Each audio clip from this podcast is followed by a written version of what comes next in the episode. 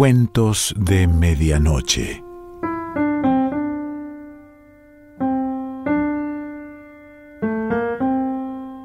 El cuento de hoy se titula Arquitectura del Suicidio y pertenece a Guillermo Saccomano.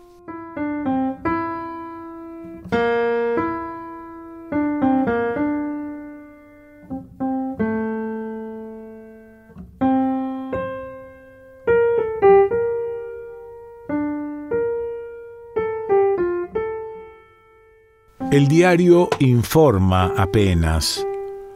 Amanda Bruni su fallecimiento. Y no mucho más. La mención de su actividad en el teatro independiente como actriz, directora y dramaturga. Su intervención fugaz en teatro abierto a la vuelta del exilio, después en Teatro por la Identidad y un paso corto por la tele, un premio como actriz secundaria, no mucho más porque no hay mucho más. Ni quedará tampoco mucho más de Amanda. En un tiempo, nada. Actores del árbol caídos, juguetes del viento son, pienso. Ni hablemos de los que se dicen yehodianos. La Bruni era una. Me acuerdo de Amanda, me acuerdo de los sesenta, una rubia inquieta, nerviosa, la veo repartir volantes en la facultad, la veo putear a la cana en una manifestación, la veo con una guitarra cantando gracias a la vida, me dan ganas de fumar, añoro la época en que se fumaba en las redacciones, las nubes de humo, el tableteo de las máquinas de escribir, ahora las redacciones son asépticas, como un laboratorio. Mejor termino de una vez esta nota sobre la inseguridad en Barrio Norte. Tere me llama unas semanas después de la muerte de Amanda, quiere verme, necesita verme. Sos de los contados que me quedan, dice. No el único, pero el mejor. Vos viste que hay una época, cuando crees haberlas vivido todas, en que uno quiere olvidarse del mundo. Bueno, después viene otra época donde el mundo te olvida. Creo que eso me pasa. Nos citamos en el Florida Garden este domingo por la tarde. El bar sigue siendo uno de los que perduran desde fines de los 60. Durante la semana se mantiene activo. Comerciantes, tilingas, ejecutivos, veteranas, economistas, espías, canosos que flotan preservando una cierta elegancia. Pero los domingos, y especialmente por la tarde, el Florida es un velorio de elegante decrepitud con algunos turistas, unos pocos matrimonios entrados en la vejez, un escenario ideal para probar la propia resistencia a la corrosión de la melancolía. Si no fuera porque vivo a la vuelta, y en el Florida tienen el mejor café del barrio, le habría propuesto a Tere otro lugar. Tere está en una mesa del fondo, soy puntual. Sin embargo, ella está hace rato. Naufraga en el segundo vodka, pero no se le nota, al menos todavía. Hace tanto que no nos veíamos, dice. No hace tanto, pienso. No la contradigo, tampoco cuando empieza a decir por lo general se necesita haber vivido para avivarse de que el suicidio no puede endilgarse a los demás. No son los otros los responsables de mi muerte. Soy yo que elijo, elijo qué. Poner un punto. Si me mato es por cansancio, me cansé de vivir. Creo que hay una canción sobre eso. Así habla Tere este domingo por la tarde. Primero fue la Colorada Márquez, dice, y ahora saltó Amanda. Te juro que no doy más, querido. Piso doce dos más arriba que la colorada, superó la marca, ¿viste?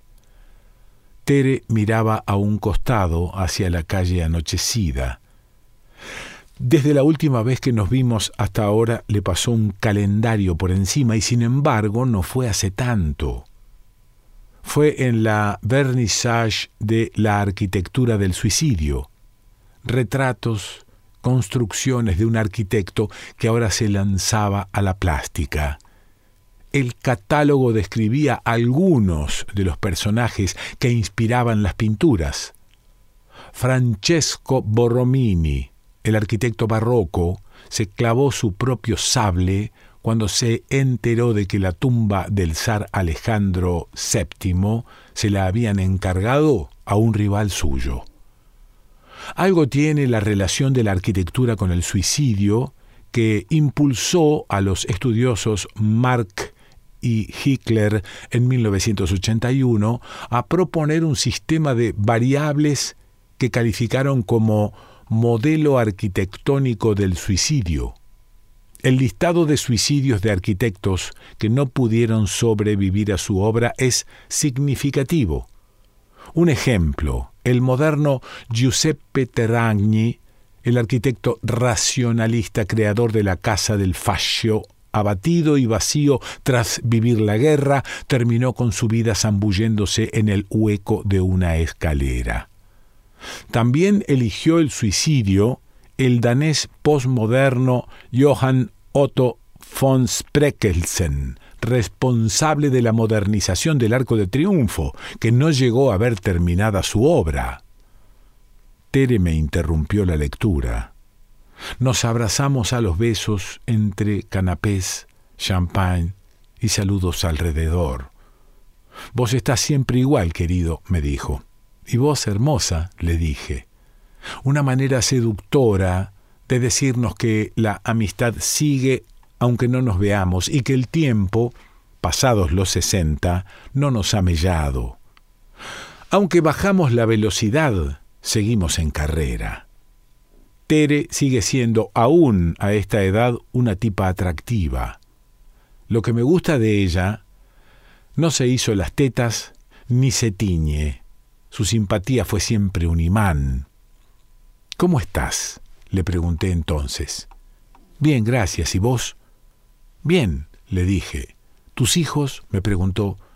En la suya, le dije. No es que se olviden de mí, es que no quieren acordarse. Tere se rió. Lo mismo que mi hija. Si no viajo yo a Roma, a ella ni se le ocurre venir. Después de un instante me preguntó, decime, ¿por qué vos y yo nunca fuimos novios, querido? Vi que su alegría era la del champagne. ¿Cómo estás? le pregunté de nuevo, y dijo, se cortó. Tardó en seguir. Después de lo que hizo la colorada Márquez, quedé un poco estropeada del alma.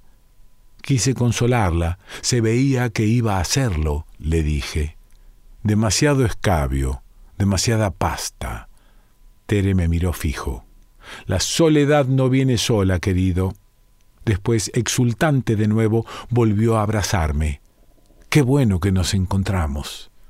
Tenemos que llamarnos más seguido, dijo. Fue ella la que llamó. Y acá estamos. Domingo a la tarde, Florida Garden.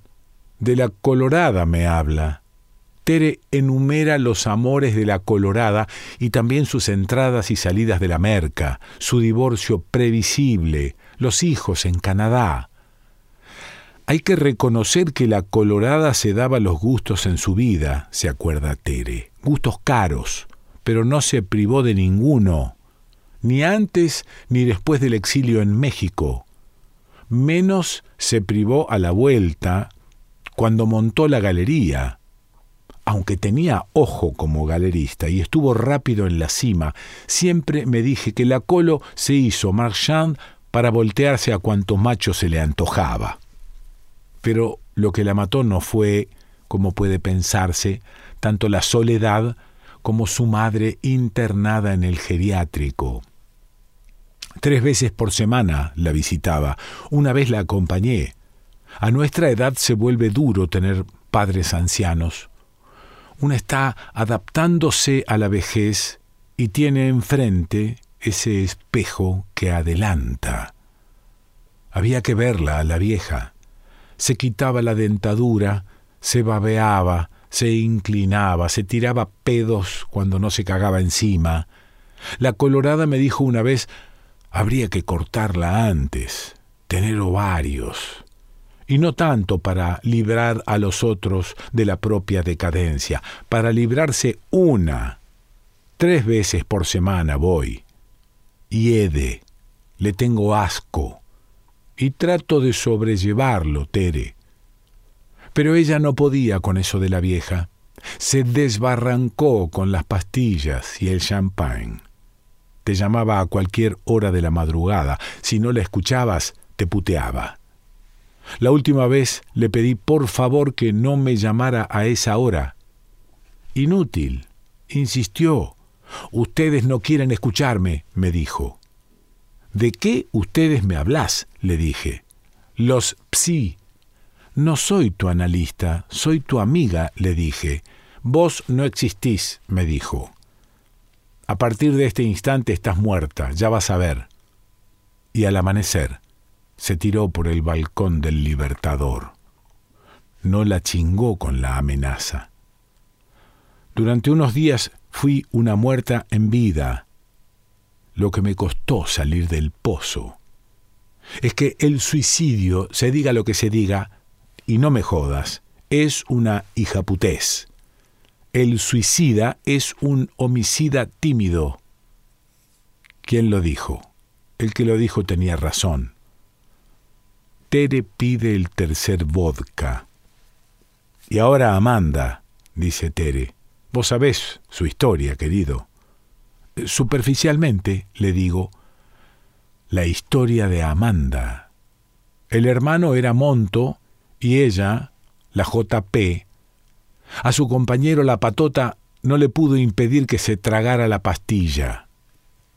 El padre un ingeniero prestigioso, apelando a sus relaciones, logró sacar a los hermanos del país. Amanda, embarazada, partió a México, donde tuvo una beba. El hermano a Venezuela y después a Cuba. Allí se unió a la contraofensiva. Apenas pisó Buenos Aires, se lo chuparon. Desapareció en la ESMA. La madre no lo soportó murió de un cáncer galopante. Tras su muerte, el padre se pegó un tiro. En el 83, con la vuelta de la democracia, Amanda emprendió el retorno y se metió con todo en el teatro independiente. Una noche, mientras hacía Chekhov en una sala del abasto, la nena murió de una bronquiolitis. En el camarín se le murió. Debemos convenir con Tere que este no es el domingo a la tarde más alegre. Miramos alrededor, nos fuimos quedando solos, anochece, termina su vodka. Como hace tres años y 153 días que no bebo, voy por mi tercer café. Ya es de noche. Con seguridad Tendré que subirla a Tere a un taxi. Bastante tengo con mi historia para cargar con la suya. No obstante, soy un caballero. Primero la colorada, repite. Y ahora Amanda. Comprendo. No, no comprendés, querido. Hasta no hace mucho con Amanda nos encontrábamos al menos una noche a la semana. Hacíamos un sushi y después bailábamos tango nos mandábamos a todas las milongas. Amanda me decía, cuidado, nena, estamos cerca del precipicio. Tenía su sentido del humor, Amanda. Vos, Tere, me decía, tenés suerte. No se te cayeron tanto las lolas. Es que a esta edad lo único que sube son las encías. Pero el humor no la acompañó el último tiempo. Me di cuenta por sus llamados. Lo mismo que la colorada, empezó a llamarme de madrugada. Una vuelta Amanda me dijo, Tengo miedo de estar sola en casa. Venite, le dije. Vino y se quedó, se fue quedando entre mujeres solas. ¿Quién escribió esa novela? El mismo que dijo que el suicida es un homicida tímido, le digo. Ya lo tengo, dice Tere pavese, señal de que el vodka no causa Alzheimer. Tere cuenta que hubo un momento en que no la aguantó más. Una madrugada de sorpresa le cayó a Amanda. Fue hacia los discos, puso la pavana para una infanta difunta. Basta, no te aguanto más, le dijo Tere. Yo también tengo una vida. Mañana viene un paciente a las ocho de la mañana, Amanda. ¿Un suicida? le preguntó. Está en el borde, le dijo Tere. ¿Cuántos pacientes se te suicidaron? le preguntó Amanda. Pregunta de mierda, le dijo Tere. ¿Cuántos? La quiso apretar Amanda. Cuando trabajas con suicidas siempre está el riesgo, le contestó Tere. Claro, hay que trabajar con suicidas, le dijo. ¿Vos crees que me la voy a dar? Amanda la observaba interrogante y sobradora. Lo que creo, le dijo Tere, es que te vas a tu casa de una buena vez. Me hartaste. ¿Me aguantás un cuarto trago? me pregunta ahora Tere y aclara el último. Yo te aguanto, le digo. Hay que ver si el cuerpo te aguanta. Tere asiente y llama al mozo, el cuarto vodka. No nos llamamos por dos días, sigue contando Tere. Supe que tenía que mantenerme firme. Debo confesar que el silencio de Amanda estaba por torcerme el brazo. Estaba por llamarla cuando se me adelantó. A veces una parada de carro viene bien, me dijo. Me cortaste el mambo, Tere. A Amanda se le notaba el alcohol en el tono. Me acordé tanto de la colorada. A partir de ese llamado volvimos a hablarnos, sigue Tere siempre por teléfono, porque rehuía encontrarla. Me acordé de una tortura china. A un condenado se lo ata a un muerto. A medida que el muerto se va pudriendo, el condenado empieza a enloquecer, y enloquece nomás. Los llamados de Amanda se volvieron más y más insistentes. Igual que la colorada, su voz en el contestador de madrugada Atendé, Tere, sé que estás ahí. Atendé, turra. Me tiró una de las últimas veces. Me querés largar en banda como largaste a la colorada. Te juro, querido, que estuve por reputearla. Me contuve. Y en la mañana, cuando estaba en el consultorio, me avisó el portero de su edificio. Amanda superó a la colorada por dos pisos. Como verás, querido, dice Tere, superé la tortura china. No enloquecí. Estoy acá, todo lo entera que se puede estar a esta edad. Cuando dejamos el Florida es de noche. Puedo sola, dice Tere, no necesito que me remolques. Si querés caminamos unas cuadras, le digo, te va a ser bien. Unas cuadras, repite se agarra de mi brazo, apoya la cabeza en mi hombro. Nos tenemos que ver más seguido, dice. Cada vez somos menos. ¿Seguro que no querés que te lleve? le pregunto. Me falta para saltar, dice. De pronto, cambiando la expresión, ahora más seca, distante, no te conté, dice. Mi madre murió la semana pasada. No sabía, le digo. No le dije nada a nadie, dice. No me animo a preguntarle si necesita ayuda. Para un taxi. No llores por mí, Argentina, se despide, a menos que empiece a llamarte a la madrugada. Me quedo parado en la esquina de Córdoba y Florida. Veo alejarse su taxi en la noche, el asfalto húmedo, la avenida casi desierta, no quiero volver a mi departamento. Camino la ciudad, doy vueltas, pero vuelvo. Pienso en la Colorada, pienso en Amanda, pienso en Tere. En quien más pienso es Tere. Pienso en su historia. Me quedo dormido pensando en Tere. Entonces suena el teléfono, miro la hora las tres y cuarto. El timbre se calla antes de que atienda.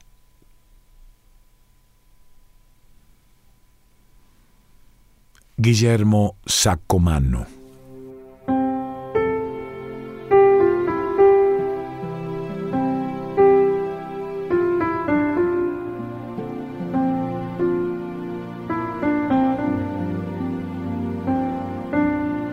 Cuentos de Medianoche.